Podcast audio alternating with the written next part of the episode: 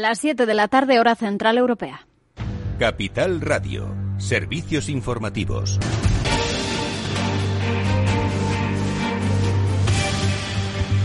¿Qué tal? Muy buenas tardes. Empezamos en la arena política porque el ex vicepresidente de la Comunidad de Madrid, Ignacio Aguado, ha anunciado este lunes que deja la política. Presentará su dimisión esta tarde tanto del Comité Permanente como de la Ejecutiva Nacional de Ciudadanos después de seis años al frente del partido en Madrid. Va a ser relevado por la vicealcaldesa de la capital, Begoña Villacís. Además, ha rechazado el encargo de la presidenta nacional de la formación, Inés Arrimada de organizar la Convención Nacional del Partido. Sí que va a mantener su afiliación y ha deseado mucha suerte a sus compañeros y acierto en las próximas elecciones. Aguado ha rechazado además rotundamente la posibilidad de fusionarse con el Partido Popular o con el PSOE.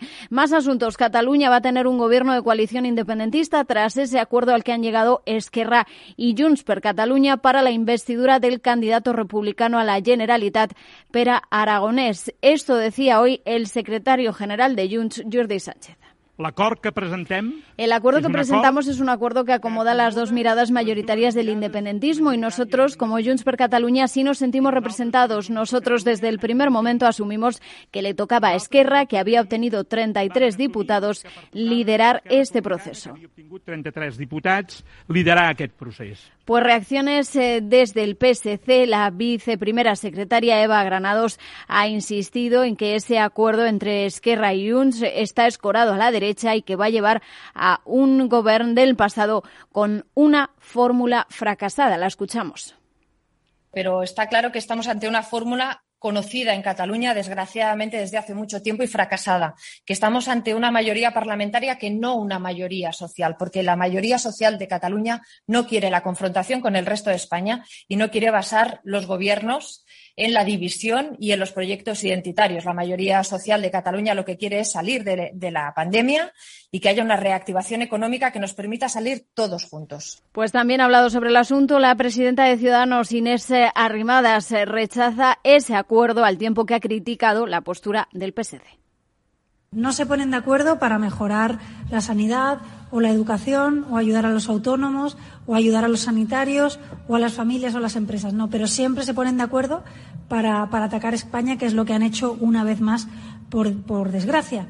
También hay que constatar que el Partido Socialista de Cataluña estaba deseando hacer un tripartito con Esquerra a pesar de las mentiras del señor Illa en campaña y que la semana pasada vimos al presidente del Gobierno de nuevo ofrecer a Esquerra bueno, pues eh, miramos eh, ya las noticias que afectan al coronavirus. Sobre ese certificado COVID, el presidente del Gobierno, Pedro Sánchez, ha dicho que el objetivo es empezar a operar con él antes del mes de junio. Detalles, Luis Miguel. El presidente del Gobierno ha indicado esta mañana en el cuarto Congreso Iberoamericano del Consejo Empresarial Alianza por Iberoamérica que las primeras pruebas que se están efectuando de cara a la introducción del certificado verde digital europeo son muy positivas. Somos, eh, como saben, uno de los países eh, seleccionados para el proyecto piloto a nivel europeo desde el 14 de mayo con el objetivo de probar su funcionamiento, es decir, la emisión y la lectura de este certificado verde digital. Y les avanzo que los primeros resultados están siendo francamente positivos y que nuestro objetivo es operar con el certificado verde digital antes de que finalice el mes de junio. Está previsto además que Islandia y otra decena de Estados miembros se unan esta misma semana al proyecto. Con la vuelta de Fitur esta semana, el presidente ha reiterado que estas pruebas suponen una extraordinaria noticia para nuestro turismo. Bueno, y mientras sigue avanzando la vacunación, hace unos minutos eh, Fernando Simón, el director eh, del CAES, explicaba que ya hay un 15% de la población española con la pauta completa de la vacunación, 7,2 millones de personas y hay además 15 millones millones que ya han recibido al menos una dosis. Eh, también eh, hoy hemos sabido, según ha anunciado Pedro Sánchez, eh, que va a comenzar a vacunarse al grupo de edad de entre 40 y 49 años en Cataluña. La responsable del proceso de vacunación aseguraba la semana pasada que en julio se va a abrir la vacunación incluso a personas de entre 16 y 39 años. Pues hasta aquí este boletín informativo. Ahora After Work con Eduardo Castillo y a las 8 el balance de toda la actualidad política aquí en Capital Radio. Capital Radio. Siente la economía. Invierte en acciones al contado de todo el mundo, sin comisiones, así de simple. Infórmate en xtb.es y abre tu cuenta 100% online en tan solo 15 minutos. Riesgo 6 de 6. Este número es indicativo del riesgo del producto, siendo uno indicativo del menor riesgo y 6 del mayor riesgo. Si miras el dinero y ves una oportunidad, hazte cliente del broker Bank Inter y consigue un bono bolsa de 500 euros en comisiones de compraventa durante tres meses. O si realizas un traspaso de tu cartera de valores de otra entidad a Bank Inter, recibirás un bono bolsa de 600 euros en comisiones de compraventa durante tres meses y un 0,10% más sobre el efectivo de los títulos traspasados hasta un máximo de 600 euros. Es una promoción válida hasta el 30 de junio de 2021. Entra en brokerbankinter.com y hazte cliente con el banco que ve el dinero como lo ves tú. Capital Radio, la genuina radio económica.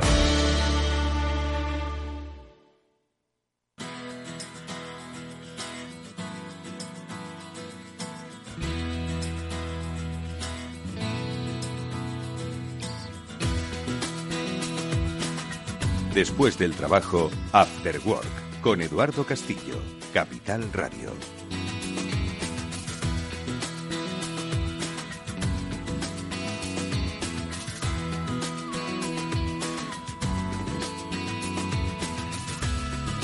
¿Qué tal amigos? Buenas tardes, bienvenidos al programa de la ciberseguridad en Capital Radio, que ya comienza como siempre la sintonía aquí de esta emisora Cyber After Work, que es el programa que reúne a los especialistas para hablar de el gran problema de nuestro tiempo, aunque muchos otros penséis que es que el gran problema de nuestro tiempo, que son muchos obviamente, está en otros lados, ¿no?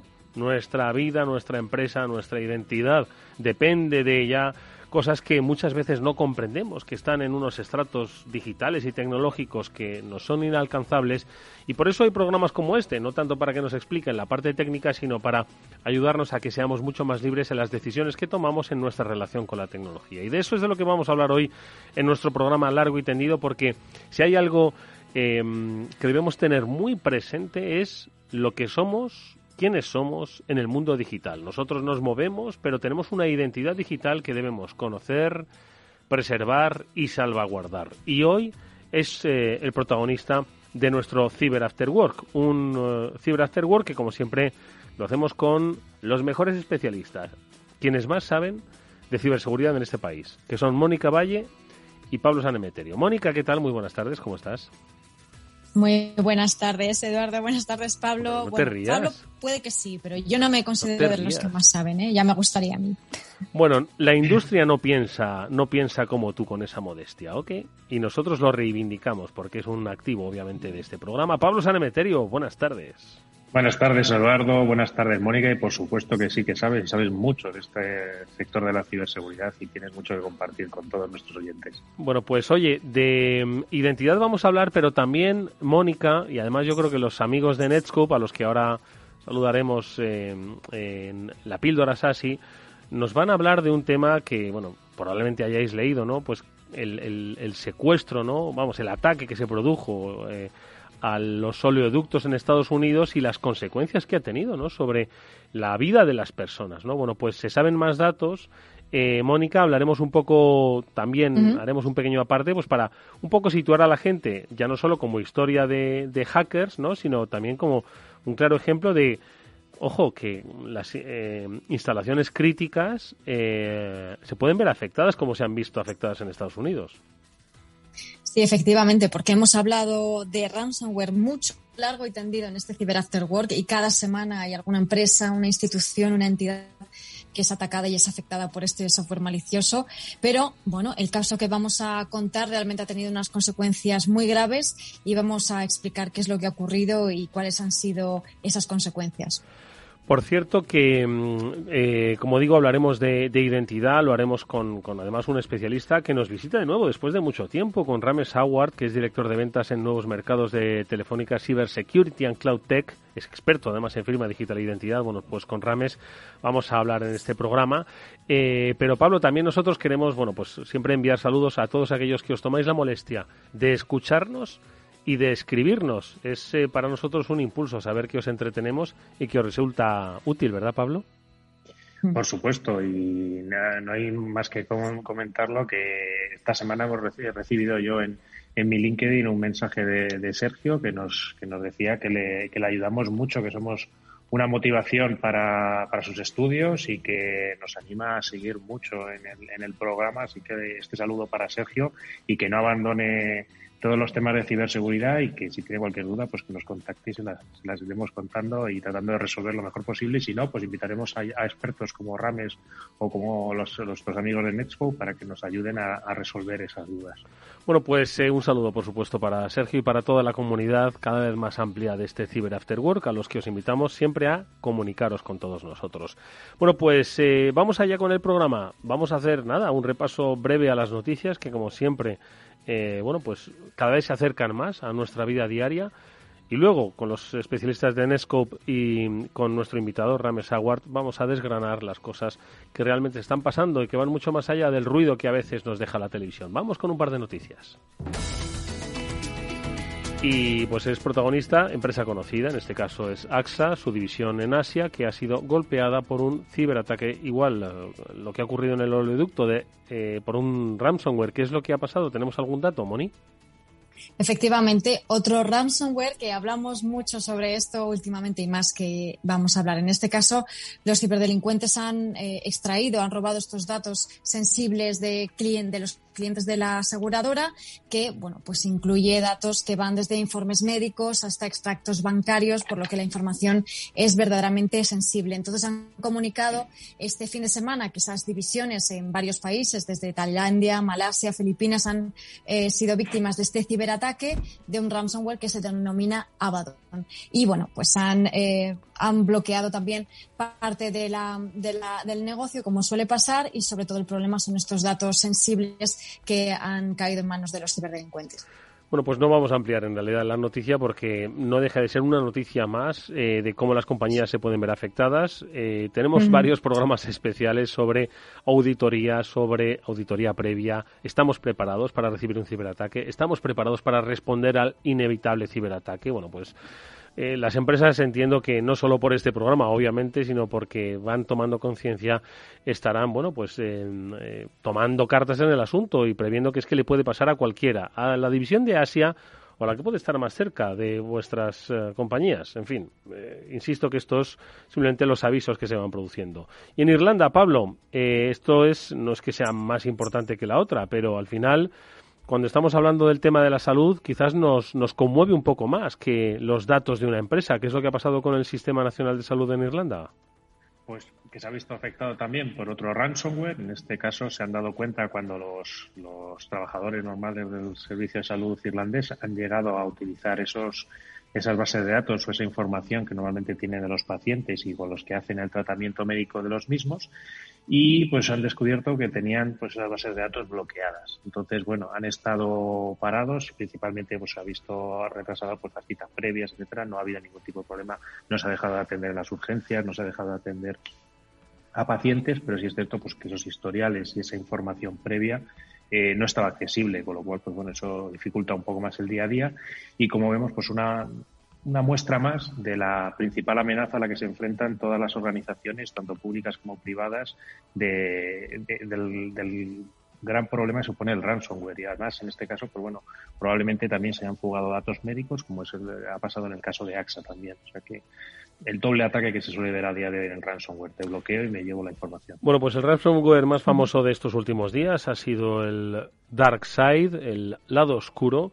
Es algo que los especialistas de Netscope quieren comentar con nosotros porque a través de las experiencias vividas, en este caso eh, importantes y críticas, que luego además ampliaremos, bueno, pues tenemos la extracción de, bueno, eh, nuestra lección de ciberseguridad y también del papel que la nube puede jugar en la defensa de los intereses. Vamos con Federico Tetti, que ya está preparado para hablarnos de esa píldora SASI.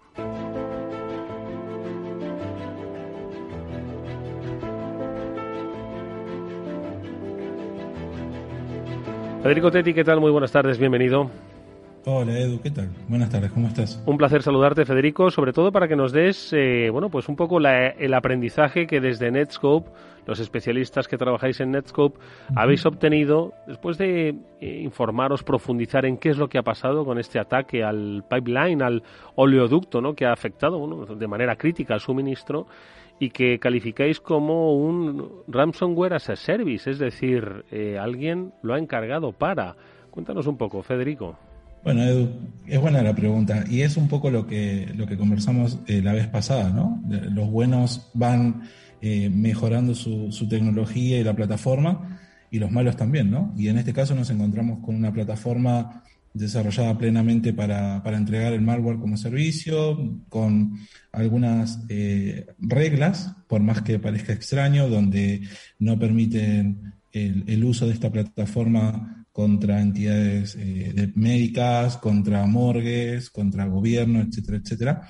Y, tiene algunas, algunas características muy interesantes, ¿no? Eh, un sistema de, atención al cliente y un, un, servicio de, también de negación de servicio como para poner un poquito más de presión a, aquellos que están afectados y que paguen efectivamente.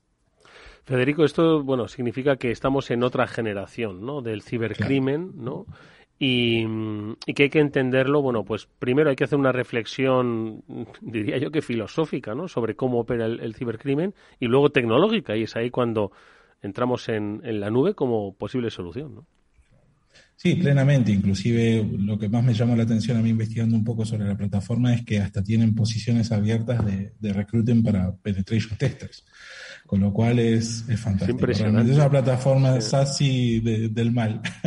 Es impresionante, es impresionante, es como un espejo, efectivamente, un espejo del mal. ¿eh? Totalmente, totalmente. Pero bueno, lo, bueno es que desde nuestro equipo de, investigación, de Netscope Threat Labs, monitoreamos este tipo de, de amenazas y plataformas continuamente y lo que vamos haciendo es eh, procesar, digamos, eh, entrenamos a nuestra inteligencia artificial y generamos firmas estáticas tradicionales como para, para, poder proveer esa capa de seguridad y justamente que las empresas que, que consumen Netscope no pasen por, por este tipo de situaciones. Pablo. Y oye, Federico, muchas gracias por acompañarnos hoy también con, nosotros y estar hablándonos de, este, de esta industria y esta nueva revolución del malware, que es la que vivimos a día de hoy. Y quería preguntarte un poco por, por Netscope, ¿qué, qué tipos de servicios ofrece para, para, luchar contra el ransomware? ¿Qué tipo de aproximaciones puede, puede proveer Netscope para defenderse de este tipo de ataques de, los, de, gente como DarkSide? ¿Qué tal? Bueno, gracias. Eh, sí, digamos, dentro de, de la plataforma SASIA hay una de las capas de protección que tiene que ver justamente con el análisis estático, análisis dinámico, distintos motores que permiten eh, proveer esta capa de seguridad analizando cualquier artefacto malicioso que, la organización pueda estar manipulando, tanto de su guía de descarga y demás. Con lo cual se debería capturar el momento que el tráfico está transversando la plataforma de Netscope. Hmm. Porque mm, al final, eh, Federico, eh, antes decíamos ¿no? que este programa pues tiene, tiene muchos, en su, en su registro de podcast tiene todo, tiene para elegir, ¿no? Auditoría, respuesta, prevención. Aquí estaríamos hablando de SASI de como algo muy preventivo, más que reactivo, ¿no? Al propio ataque, ¿no? A una detección, ¿no? Eh, evitar, ¿no? Eh, básicamente que esto se pueda producir. Haber evitado el colapso de los oleoductos, uh, Fede. Bueno, en principio, por lo menos, disminuir la superficie de ataque. Digamos, eh, 100% efectivo es 99,999, eh, digamos. Mm. Con lo cual, eh, siempre va a haber alguna nueva variante, un paciente cero, etcétera, etcétera. En principio, lo que sí podemos decir es que dentro de una de las bondades que tiene la plataforma SASI es proveer un perímetro seguro, dar seguridad como servicio. Justamente una de las capas es la posibilidad de detectar estos tipos de artefactos, previendo en lo posible que la organización pueda sufrir las consecuencias de un ataque de ransomware. Fede, una última cosa, eh, no tanto ya para decir, si lo hubiesen hecho lo que se habrían ahorrado, pero, pero, pero una, una compañía como Colonial en este caso eh, dice, pero ¿cómo tendría yo que hacer para migrar todo esto a la nube y de alguna forma, bueno, pues limitar esas superficies de ataque? Esa transición, ¿qué me supondría? ¿Sería compleja? ¿Sería sencilla? ¿Podría hacerlo mañana después de haber escuchado a Federico Tetti?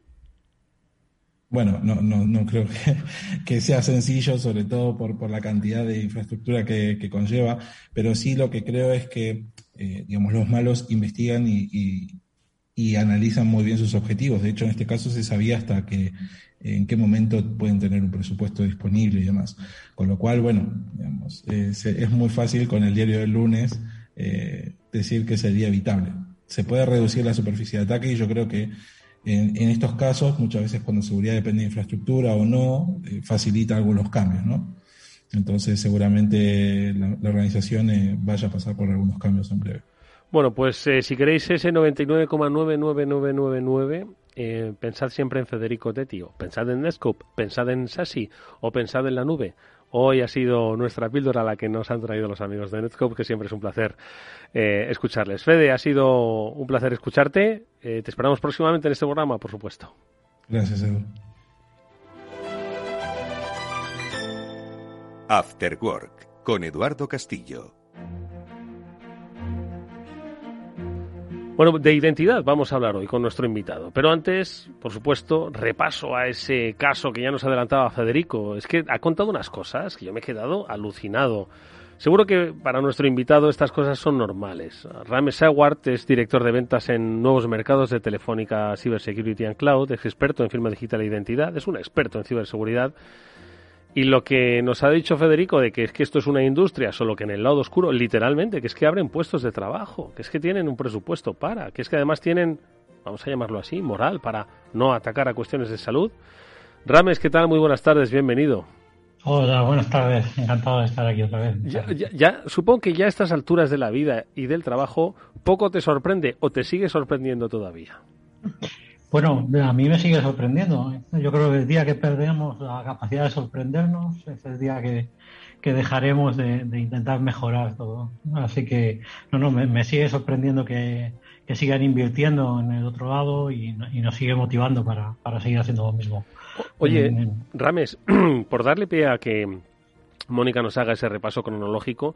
Esta noticia del, del, oleoducto de Estados Unidos, cuando tú la escuchas, ¿hay algo que te llamase la atención? Dices, ¿esto es, o es algo que dices, esto es consecuencia de, es decir, de la evolución natural? ¿Hay algo que, ¿cómo, qué pensaste? ¿Qué, qué, dijiste en ese momento?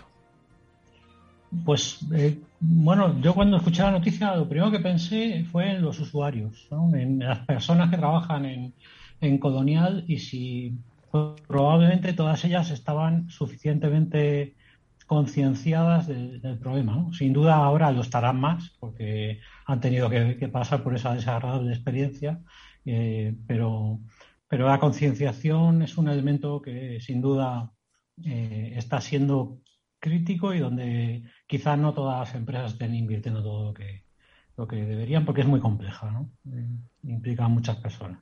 Pablo, eh, este caso a ti, eh, ahora insisto que Mónica nos va a hacer un, repaso exhaustivo. Este caso a ti, eh, un poco que, en qué escala lo pondrías ¿no? dentro de, los múltiples ataques que se han producido. Pues a ver, dentro de lo que son ataques, si me se me permite la palabra civil, es decir, a instituciones civiles, lo pondría en, dentro de los de primer nivel, ¿vale? Porque afectar a una infraestructura crítica y dejar a gran parte de la sociedad americana en una situación en la que no sabes si vas a tener gasolina, si los aviones van a poder volar, porque hubo problemas también con los aviones que no tenían eh, querosino para repostar.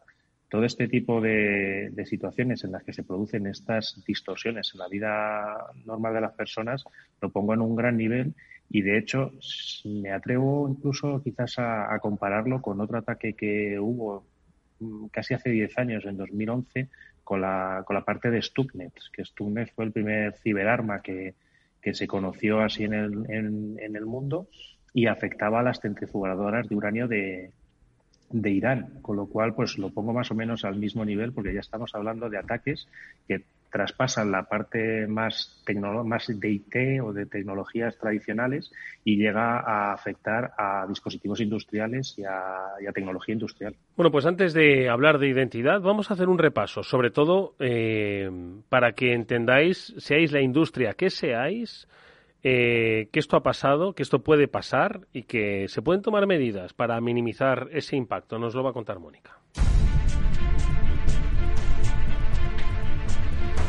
Mónica, ¿cuándo empezamos eh, a hablar de este ataque, ciberataque al oleoducto y las consecuencias? Adelante, cuando quieras.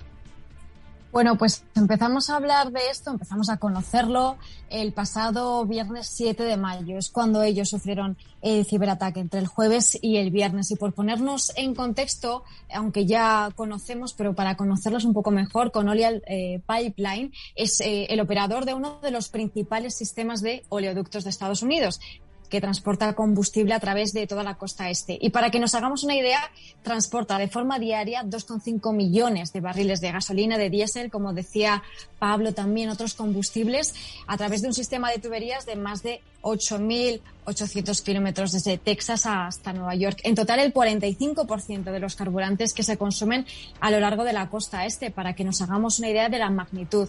¿Qué ha ocurrido? Pues ese viernes 7 de mayo fue víctima de un ataque de ransomware y como consecuencia de esto se vio obligado a interrumpir todas sus operaciones para poder hacer frente a la amenaza. Este tipo de software malicioso, recordemos, aunque lo hemos repetido aquí, como decía Sedu, tenemos programas especiales sobre ello. El ransomware bloquea los sistemas o cifra los archivos a cambio de un rescate económico. Esa es la clave. Algo que ocurre constantemente, como hemos hablado hoy, en empresas instituciones, pero recordemos que, el, por ejemplo, el ataque al SEPE de hace un par de meses lo tuvimos aquí con unas enormes consecuencias. Enormes consecuencias como las de este caso que ha puesto en peligro el suministro de combustible para gran parte de Estados Unidos. Incluso varios estados como Florida o Virginia han declarado, declararon el estado de emergencia. Bueno, la dimensión de este caso obligó a que más allá del FBI, que estaba investigando desde el principio, pues tuvieran que tomar cartas en el asunto la Casa Blanca, el Departamento de Energía, entre otros. Y el FBI eh, confirmó a DarkSide la semana pasada como responsable de este ciberataque, este grupo cibercriminal de que hemos estado hablando, que están especializados además en ataques de ransomware. Y precisamente han ido publicando diversos mensajes en Internet, como nos estaba diciendo antes Federico, que nos ponía en la pista de su modus operandi, pues eh, bueno, publicaban en algunos mensajes decían que es que su objetivo era meramente económico y no geopolítico, que no querían crear problemas en la sociedad y que a partir de ahora, pues bueno, que van a vetar ciertos objetivos para no hacer tanto daño, ¿no? Y de hecho algún medio de comunicación les ha denominado ya como los Robin Hood del cibercrimen, pero bueno, yo creo que ahí ya nos estaríamos pasando un poco. ¿eh? En definitiva, han conseguido su objetivo porque la semana pasada salía a la luz que Colonial Pipeline había pagado 5 millones de dólares a los atacantes a cambio de esa herramienta para descifrar los archivos, que recordemos que nunca se debe pagar, pero eso lo hablamos luego si queréis. Nada nuevo en el modus operandi, pero sí que es interesante que al parecer las medidas de seguridad de la compañía estaban mal preparadas para este tipo de ciberataques y ha salido a la luz un informe de 2018 que reveló una agencia de noticias que decía que efectivamente tenía graves problemas de ciberseguridad Colonial Pipeline y un asesor llegaba a afirmar que hasta un niño sería capaz de vulnerar los sistemas porque estaban conectados de una forma muy insegura entre ellos y ahí era bastante sencillo encontrar un posible agujero de seguridad por los cibercriminales y eso es lo que ha ocurrido, Edu.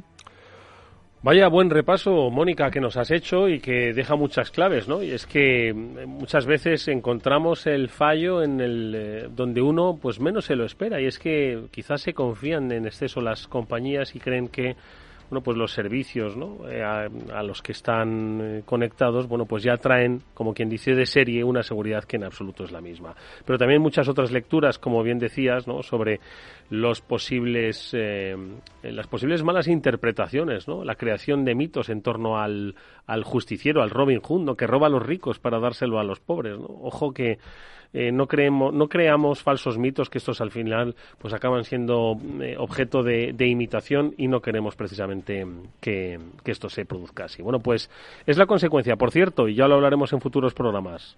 Ha pagado un rescate, hay ya compañías de seguros que no cubren ese, ese servicio, ese servicio, esa, esa póliza, ¿no? De pagar un rescate, así que las cosas están, están cambiando. Gracias, Mónica. Vamos a hablar en profundidad eh, con nuestro invitado del tema de la identidad, ¿no? Que es otro de los grandes, grandes eh, asuntos de nuestro tiempo. ¿Quiénes sois en Internet? Eh, ¿Sois realmente vosotros? ¿Sabéis si alguien está usando vuestra identidad? Rames nos va a poner un poco sobre el estado de la cuestión. Yo creo que no sé, Rames, hasta qué punto somos conscientes, como decía Mónica, no sé hasta qué punto eran conscientes en la compañía de que hasta un niño podía haber entrado en sus sistemas, ¿no? Hasta qué punto, trasladándolo al tema de la identidad, ¿no?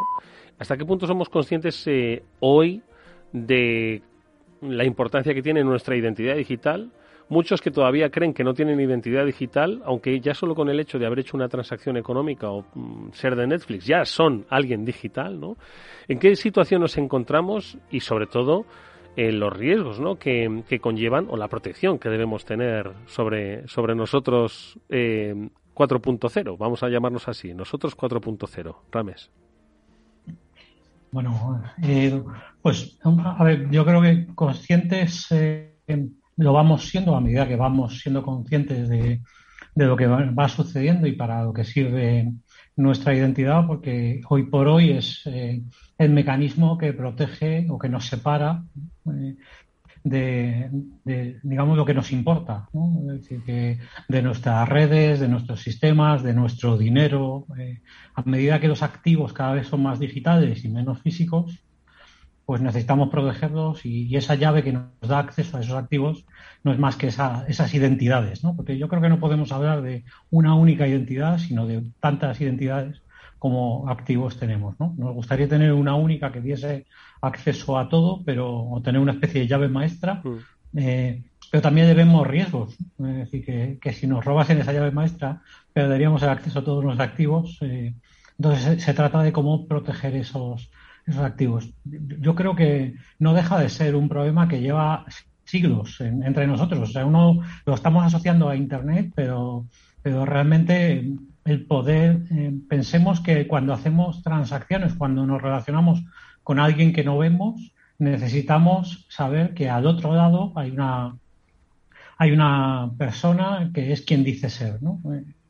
Y a mí siempre me gusta contar la historia del santo y seña, que es como nace la contraseña, y es que nace en los campamentos militares eh, romanos, donde por las noches eh, apostaban centinelas para que para proteger el campamento y muchas veces había personas pues que abandonaban el, campamento, vamos a decir, porque tenían una serie de necesidades imperiosas fuera del campamento. Y una vez que regresaban, pues tenían que demostrar que efectivamente pertenecían a ese campamento y que no se trataba de un enemigo.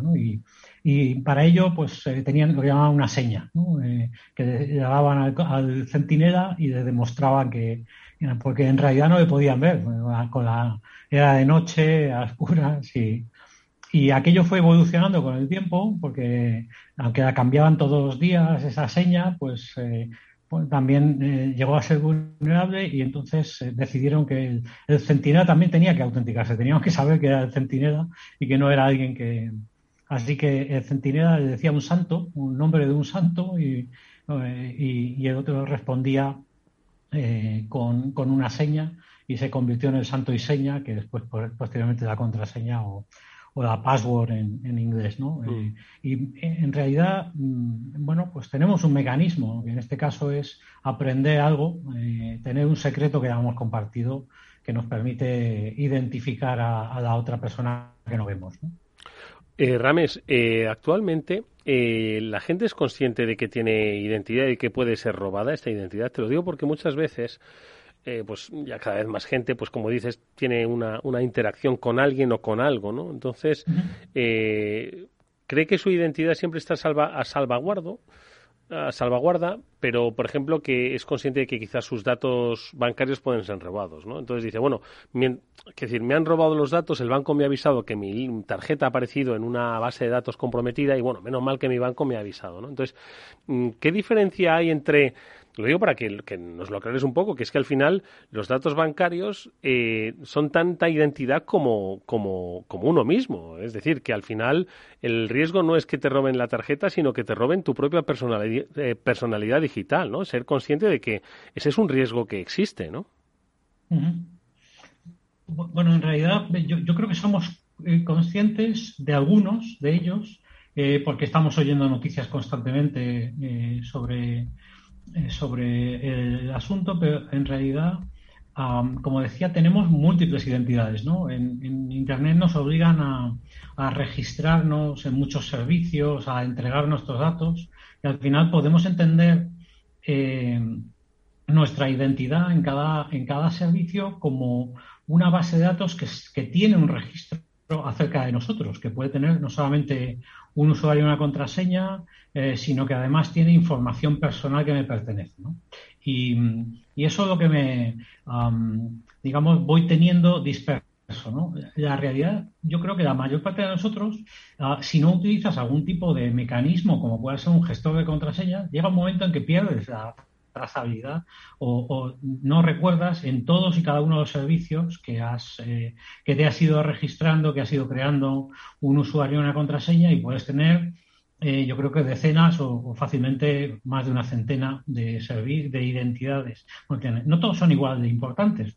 Eh, hay algún servicio que a veces utilizas esporádicamente y otros servicios que utilizas más, pues que tienen detrás pues tu cuenta bancaria o tu o tu no sé acceso a tu la red de tu corporativa o, cualquier otro otro servicio eh, importante lo que tenemos que hacer es bueno, pues ser conscientes de, que tenemos todas esas identidades y además no tratar de no repetir, eh, eh, digamos, nuestros usuarios y contraseñas eh, que vamos creando en cada una de ellas de tal forma que sean distintas. ¿no? Hablábamos antes de, que si tuviésemos una llave maestra sería muy cómodo y quizá la mayor parte de la gente recurrimos a comodidad sin caer en, la precaución de lo que puede suponer. Utilizo la misma contraseña o el mismo usuario en todos los sistemas y tenemos que ser conscientes de que no todos los equipos, los sistemas de información que están detrás de los servicios los que nos registramos tienen los mismos niveles de seguridad.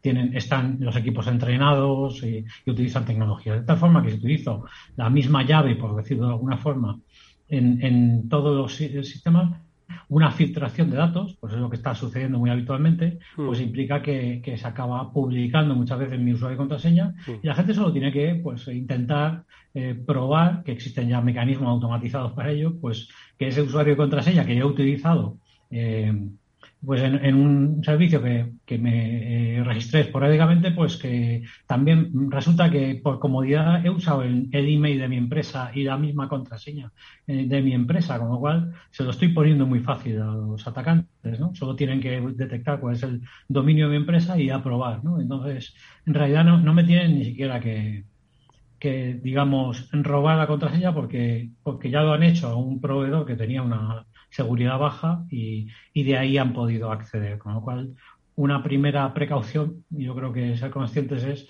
utilizar diferentes. ¿no?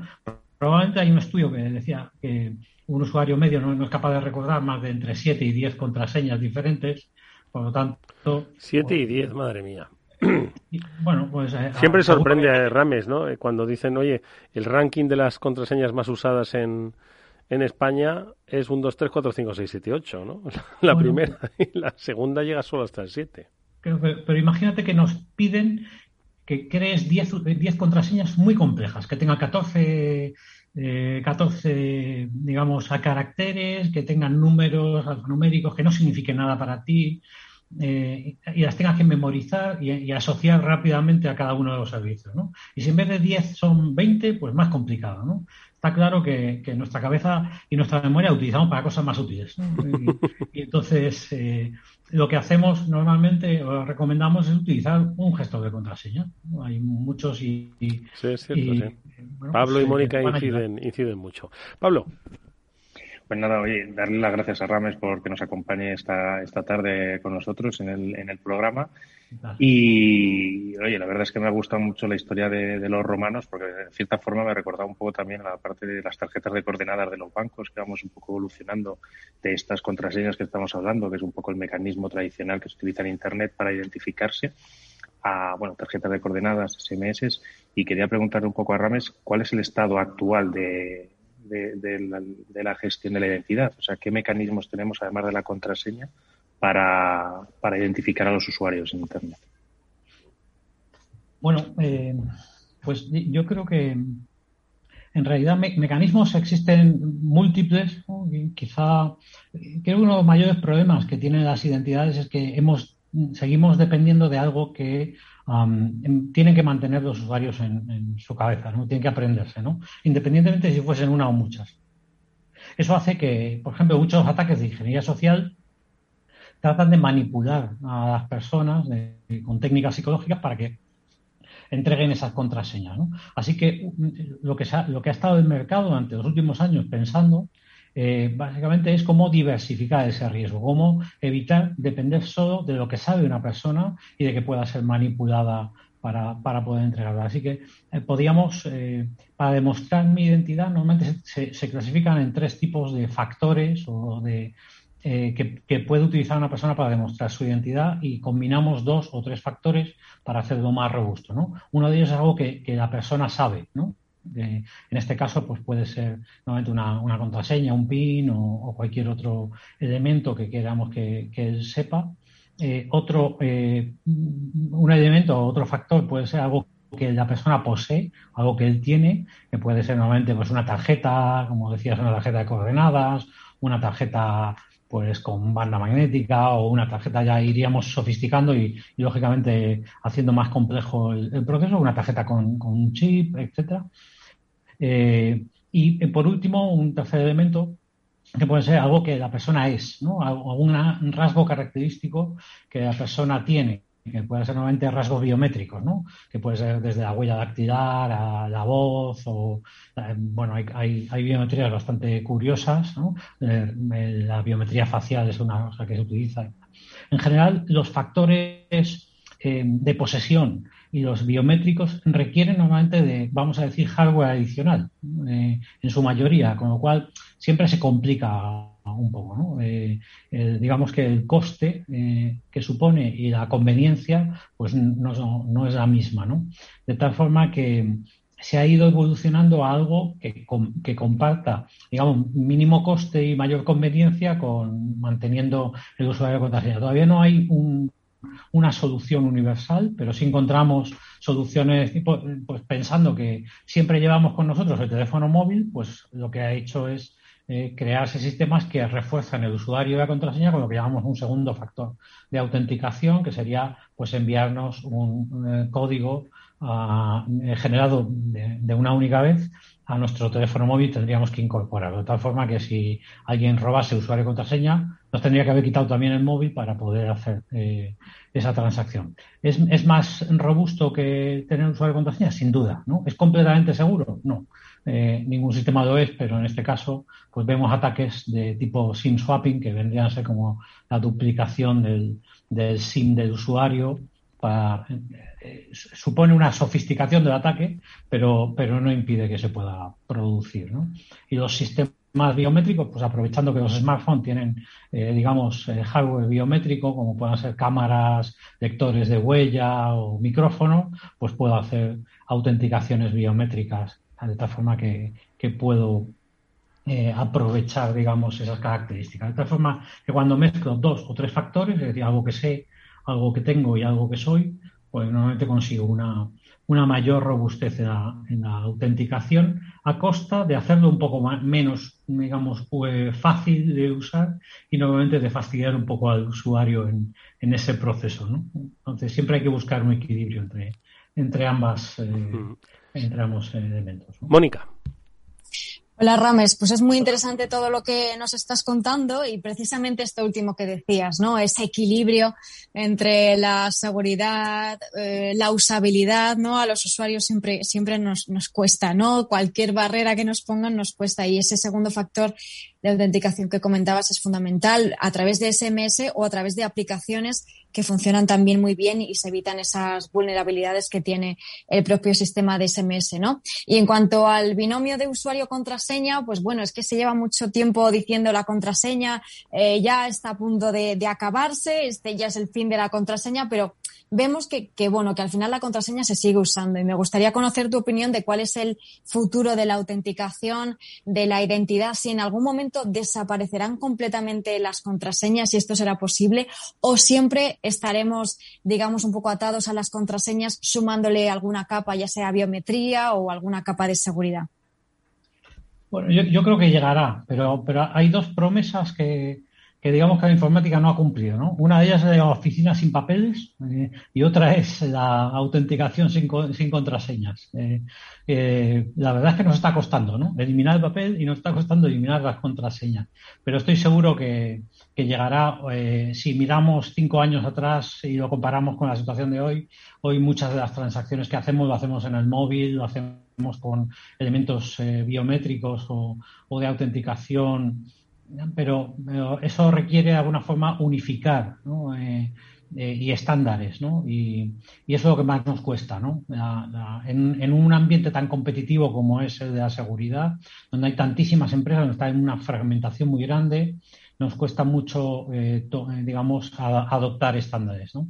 Y sobre todo cuando la identidad muchas veces implica eh, datos personales, ¿no? implica poner en, cuestión nuestra privacidad, también somos mucho más cuidadosos en, todo. Atención, recordamos que a las 20 horas se procederá Claro, eh, Rames, eh, y vas a ir un poco justo, no sea que te vayan a echar del edificio y luego no te puedan identificar. Estamos hablando de identificación, es normal. Precisamente, precisamente uno de los aspectos ¿no? de la identidad es que hay que trabajar de manera de, la misma forma que nos está contando nuestro invitado hoy, Rames Howard, eh, sobre cómo está evolucionando la tecnología que nos hace pues mucho más eh, seguros a la hora de, de identificarnos, ¿no? Eh, pero también, al final, yo creo que siempre eh, Rames va por la línea roja de la eh, protección de la privacidad con respecto a las instituciones públicas, digamos, a los gobiernos, ¿no? Entonces yo creo que es un tema muy delicado y no que siempre va siempre va a ir caminando por esa línea roja, ¿no? Obviamente sin traspasarlo, ¿no? Sí, de, hecho, con, el tema de privacidad y la identidad siempre van a estar muy ligadas, ¿no? yo, hay, dos aspectos muy, muy importantes, ¿no? Uno, la, el, digamos, el, que el perímetro de seguridad, por ejemplo, de las empresas esté difuminando. ¿no? Antes hemos, digamos, eh, transicionado desde un perímetro muy claro, cuando al principio de la informática todos los ordenadores estaban en una única sala que llamamos el CPD o el Centro de Proceso de Datos y, y era fácil de proteger porque todo estaba en un único sitio, a estar dentro de los edificios y eran las sedes corporativas, a que ahora digamos que lo que hay que proteger está completamente disperso. Está en las casas, está en, las calles, lo llevamos encima todo el tiempo, está 24 horas fuera de la empresa. Entonces, eh, la identidad es esa barrera que nos va a, proteger de la, información corporativa. En el ámbito de la privacidad, efectivamente, tenemos que pensar siempre en la identidad como algo que tiene asociado a datos personales. Y, y, de hecho, bueno, pues los gobiernos gestionan eh, nuestra identidad porque nos tienen que prestar servicios eh, a través de ella, pero ya hay muchos. Eh, preguntaba antes Pablo cuáles eran algunas tendencias, ¿no? Pues cuando hablamos de identidad hablamos muchas veces de, de, los datos que tienen de nosotros y de cómo, cómo pueden utilizar esos datos para perfilarnos, para de alguna forma hacernos publicidad o incluso manipularnos, ¿no? Con lo cual surgen voces en los que Em, e iniciativas tecnológicas que permiten utilizar o, de mantener un mayor control de los datos, ¿no? Devolver el control de esos datos personales y de esa identidad a los usuarios, ¿no? Y surge lo que se viene a conocer como la identidad soberana o la identidad descentralizada, que se basan en tecnologías como blockchain, eh, y que me permiten que esa base de datos donde están mis datos personales la lleve yo conmigo, ¿no? Me la pueda llevar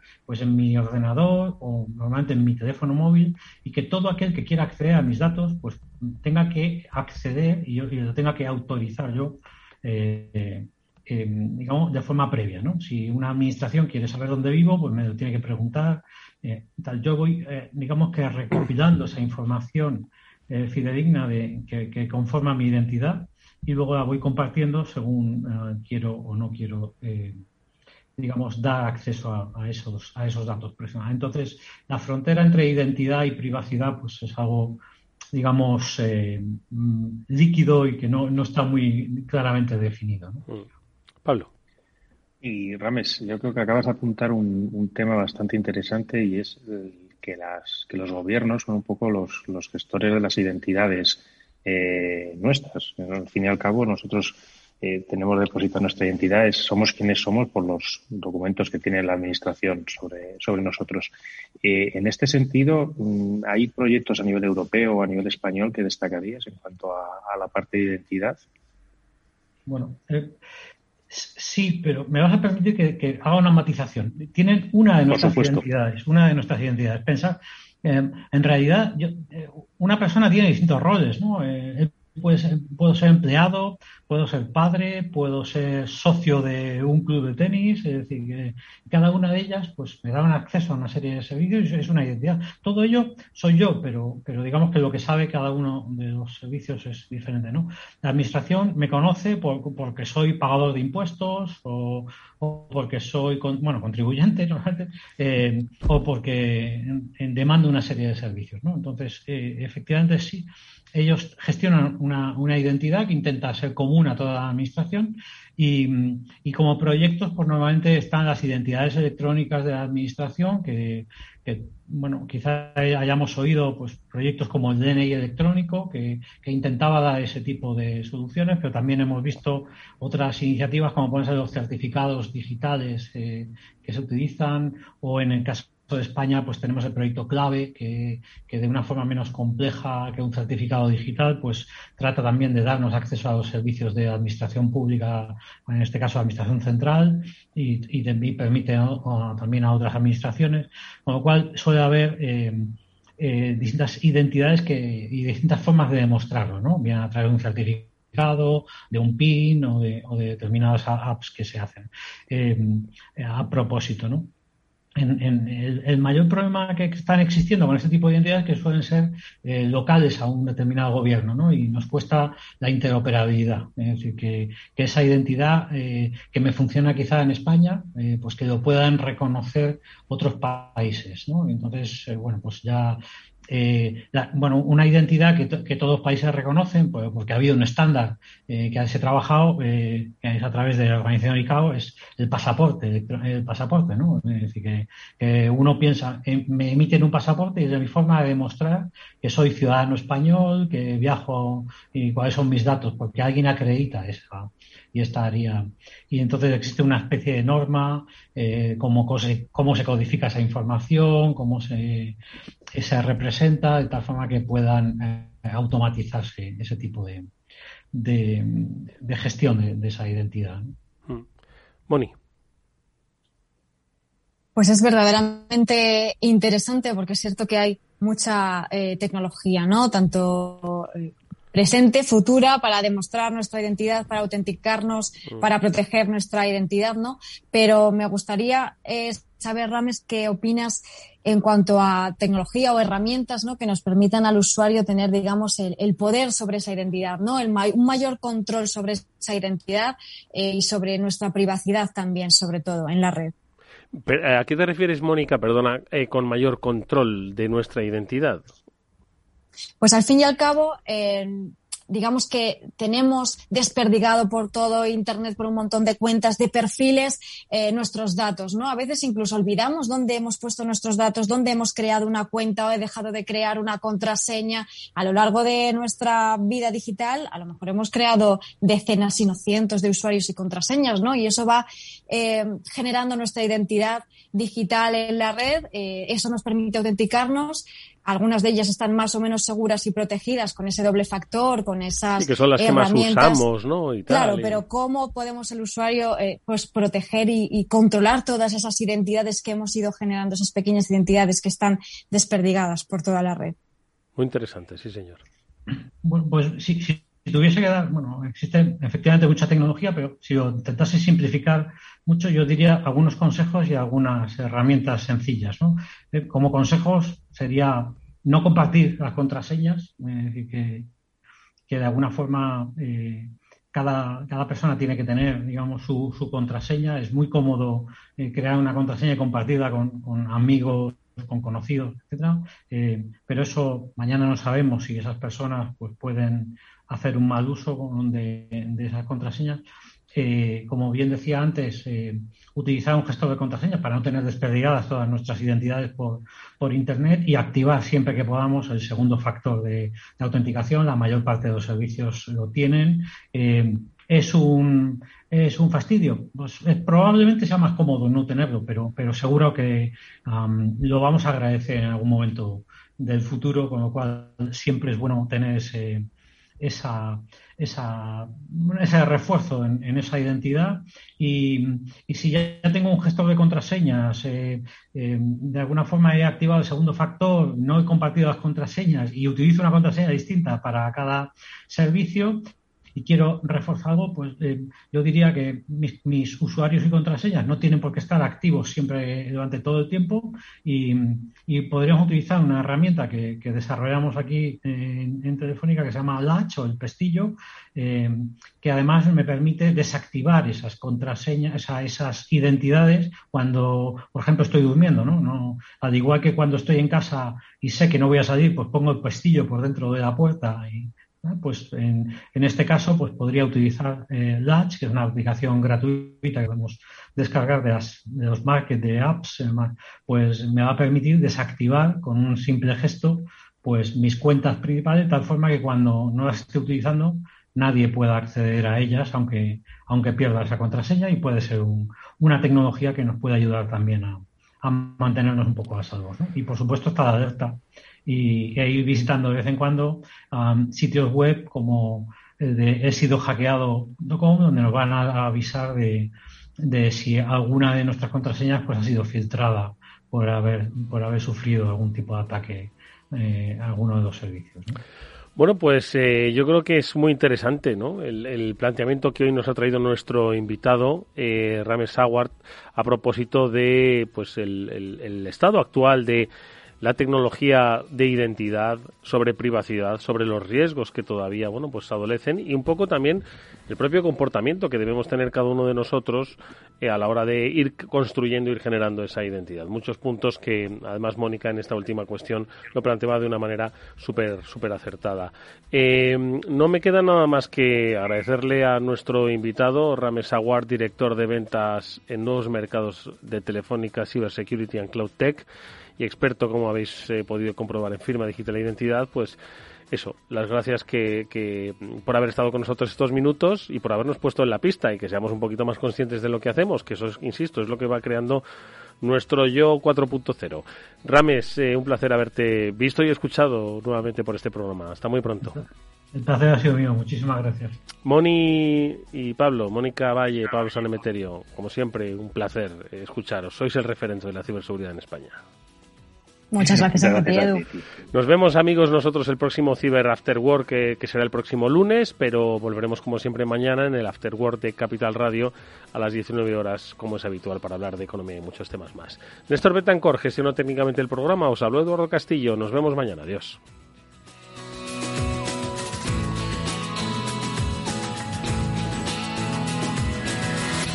After Work con Eduardo Castillo.